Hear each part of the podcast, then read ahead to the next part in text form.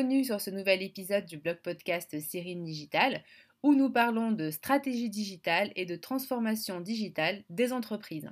Aujourd'hui, nous allons nous intéresser à la transformation digitale des entreprises et plus particulièrement à l'utilisation de l'intelligence artificielle.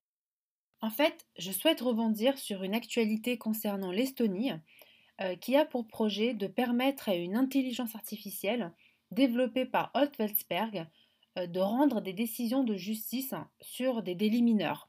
Bon, ça reste sur des délits mineurs, mais c'est tout de même nouveau comme euh, façon de faire. Comment concrètement elle va s'y prendre? Elle va croiser les textes réglementaires, euh, donc c'est des données pour le coup objectives, avec les dossiers des deux parties prenantes. Donc la, personne qui est accusée et la personne qui accuse. dans ces dossiers-là, pour le coup, on peut retrouver des données à la fois objectives, mais également subjectives. Dans les données objectives, on retrouve les preuves factuelles, donc concrètement la description de ce qui s'est passé avec des faits, donc vraiment des preuves factuelles. Et à côté de cela, on a aussi des données plus subjectives qui euh, euh, concernent des témoignages ou encore des allégations. Et c'est sur cette partie-là qu'on peut éventuellement s'interroger euh, sur la pertinence d'une intelligence artificielle, sur sa capacité à rester neutre, euh, à ne pas être biaisé par justement euh, ces faits plutôt subjectifs. Parce que bon, un humain encore, il a assez de recul et d'expérience pour attester de lui-même ce qui lui semble logique ou pas, ce qui, ce qui semble relever plutôt du mensonge ou de la manipulation. Une intelligence artificielle, il va falloir qu'elle apprenne ça comment euh, elle fait pour apprendre euh, tout, ce qu'elle doit faire, en fait, c'est euh, grâce au machine learning. Donc ça, je vais en revenir juste après, ce qu'on appelle en français l'apprentissage automatique.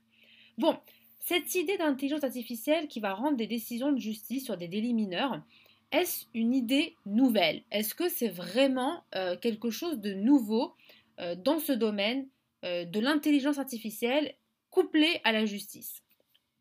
En fait, le fait qu'une intelligence artificielle travaille dans le secteur de la justice n'est pas nouveau.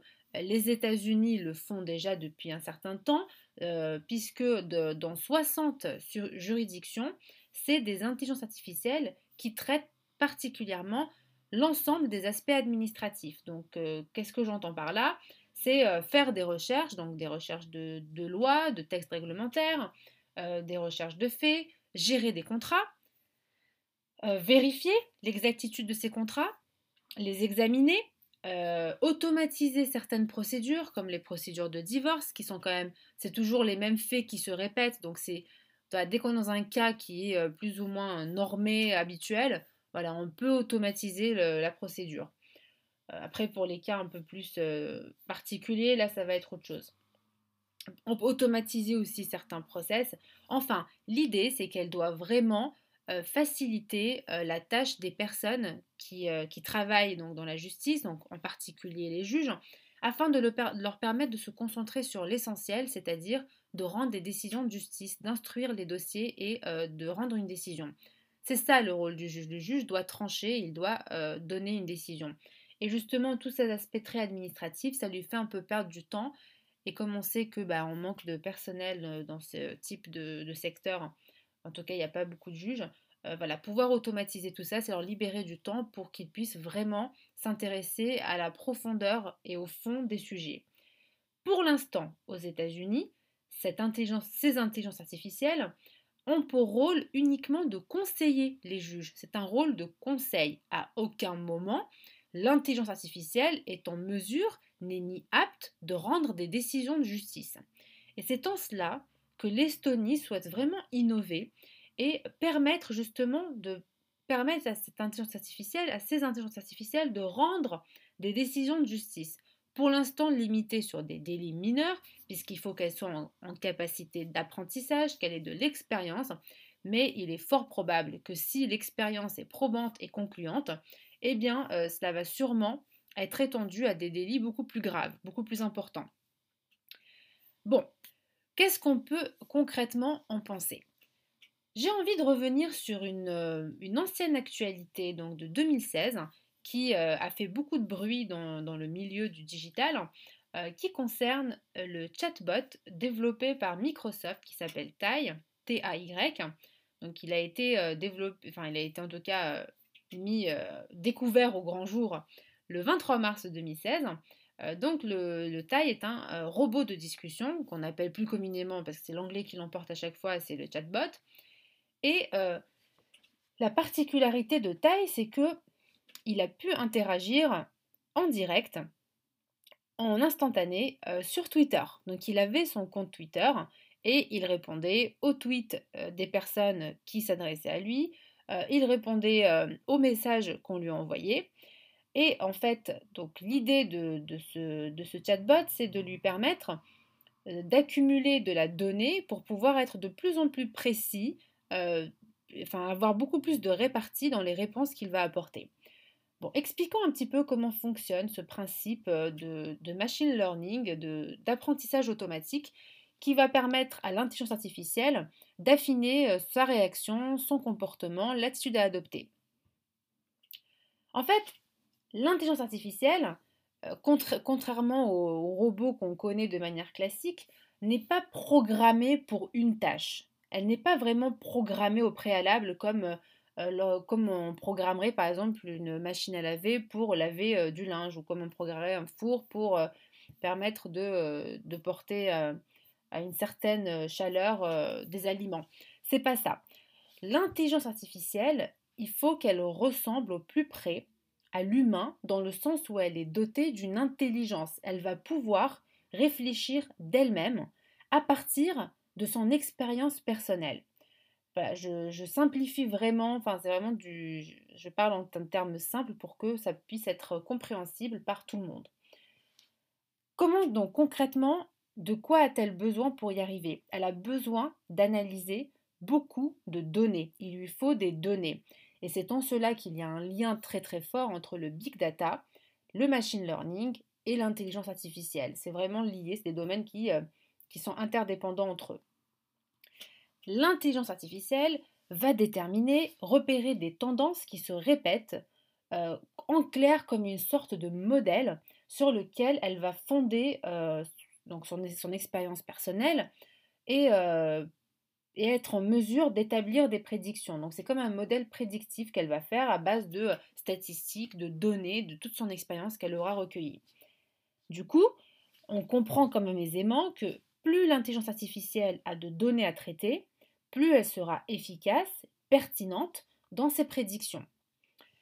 C'est justement dans cette optique que Microsoft a eu l'idée de mettre son intelligence artificielle sur Twitter, puisque en interagissant avec euh, les, personnes, les utilisateurs de Twitter, elle va pouvoir augmenter euh, sa base de données sur lesquelles elle va, analyser la bonne réaction à avoir, la façon d'interagir euh, la façon qu'ont les humains d'interagir entre eux, les expressions qu'ils utilisent dans tel ou tel contexte, tout ça, ça va permettre d'enrichir sa propre expérience, son apprentissage automatique et euh, lui donner plus de facultés pour répondre de manière intelligente, pertinente, adaptée, euh, qu'elle comprenne même des subtilités dans le langage humain, des expressions euh, qui, voilà, des expressions qui ne sont pas du tout logiques, hein, donc il faut qu'elle les saisisse etc. etc. Et donc c'est ce qui s'est passé, et effectivement l'intelligence artificielle, pour le coup, a bien rempli son rôle. Seulement, il y a eu un scandale qui a éclaté parce que, à force d'interagir avec euh, les utilisateurs de Twitter, elle a adopté un comportement euh, néo-nazi, on pourrait même dire, hein, un comportement totalement raciste, totalement violent, enfin violent psychologiquement, violent dans les mots. Et c'était étonnant parce que c'est un, c'est quand même une intelligence artificielle, donc c'est pas un être humain qui est, qui est derrière. Déjà que ce soit un être humain, c'est choquant, mais là, le fait que, entre guillemets, elle n'est pas responsable de, ce qu'elle dit, de ses propos, et du coup, on se demande un petit peu euh, où est la limite qu'on peut se fixer avec une intelligence artificielle, est-ce que tout lui est permis, et comment contrôler les dérives euh, qu'elle peut commettre aisément, parce qu'elle est libre après dans, son attitude. Hein. C'est vraiment son apprentissage qui lui permet de, répondre intelligemment à une situation. Bon, du coup, bien évidemment, euh, des personnes se sont insurgées en disant voilà, il faut mettre un holà à toutes ces technologies qui arrivent parce que c'est une, menace pour l'humanité. Regardez, on vous l'a montré. Il se trouve que ce sont des, utilisateurs sur Twitter qui ont euh, intentionnellement euh, fourni des des, des, données à caractère raciste à l'intelligence artificielle, puisqu'ils ont bien compris le principe de fonctionnement et pour montrer justement qu'il y avait un danger derrière cela et qu'il fallait, il fallait quand même en prendre conscience. Donc c'est un petit peu une manipulation qu'ils ont voulu faire dans son apprentissage automatique. Et effectivement, ils ont bien réussi, j'ai envie de dire, leur coup, puisque Tai a commencé à avoir des propos vraiment proches de ceux qu'on qu'on pouvait entendre dans, dans, les théories nazies, etc. En fait, la question ici, c'est euh, effectivement, on pourrait se dire qu'il euh, faut se méfier de l'intelligence artificielle, mais en fait non. C'est les données qu'on transmet à l'intelligence artificielle qui doivent être contrôlées. C'est ça qui est euh, le nerf de la guerre entre guillemets. Ce n'est pas l'intelligence artificielle, elle réagit uniquement en fonction des données qu'elle reçoit. Donc il faut bien être en mesure de contrôler les données qu'elle reçoit.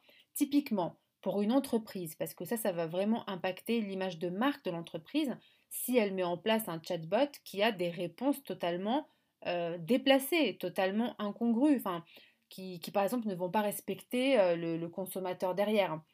Euh, parce qu'elle aura mal interprété une expression ou un, un mot employé. Et du coup, l'idée c'est que, un, il faudrait bien alimenter son apprentissage en lui fournissant une base de données euh, d'expression très très riche, la plupart employées euh, par les utilisateurs, mais nous n'avons pas tous la même manière de parler. Certains vont parler sur un langage familier, d'autres soutenu, d'autres pseudo-familiers, pseudo-soutenus, enfin un mélange des deux. Voilà. Donc chacun a son propre vocabulaire en fonction des langues employées. Si vous êtes une multinationale, effectivement, il faut en tenir compte, c'est des facteurs non négligeables. Et du coup, plus on va nourrir cette base de données, plus on va le, euh, on va l'éveiller justement aux expressions humaines, plus on limite le risque euh, qu'elle ait ce type de comportement. Une autre, euh, aussi démarche, puisque comme je viens de le dire, c'est la donnée qui est dangereuse, ce n'est pas l'intelligence artificielle, c'est la donnée qu'on va lui fournir. Il faudrait, il est bien évidemment important de mettre un modérateur sur les, données qu'elle peut recevoir. Une fois qu'elle va interagir avec des personnes, euh, un modérateur est important pour éviter euh, qu'elle ait à traiter euh, des informations avec des, insultes, des, violences verbales, des propos racistes, des propos sexistes, etc., etc. Voilà, tout ce type de propos totalement, totalement inacceptables. Donc voilà l'idée enfin l'idée avec laquelle il faut ressortir, c'est-à-dire que oui, l'intelligence artificielle c'est une réelle avancée, les entreprises en ont besoin parce que ça va faciliter pas mal de, choses dans leur business. En particulier, les chatbots, euh, c'est quelque chose qu'il faut vraiment avoir parce que voilà, ça crée une interaction H24 avec euh, son audience, donc ses potentiels consommateurs, ses potentiels clients. Seulement, euh, quand on met en place un chatbot, bah, par exemple le plus connu sur le, le marché reste quand même Watson d'IBM, lorsqu'on met en place ce type de chatbot, il faut pouvoir aussi modérer les données euh, qu'elle va pouvoir euh, traiter. Parce qu'en interagissant avec les différentes questions qu'elle va recevoir euh, des consommateurs, elle va adapter à chaque fois ses réponses. Donc voilà, il faut, il faut modérer, qu'elle puisse un petit peu répondre intelligemment à chacune des, requêtes. Donc sur cette conclusion, je vous dis à bientôt pour le prochain épisode du blog podcast Cyrine Digital. Et je t'invite à partager ce contenu avec des personnes euh, qui sont susceptibles d'être intéressées par ce type de, de, thématique, donc tout ce qui concerne la transformation digitale et, les stratégies digitales à adopter. Voilà, à bientôt, bye bye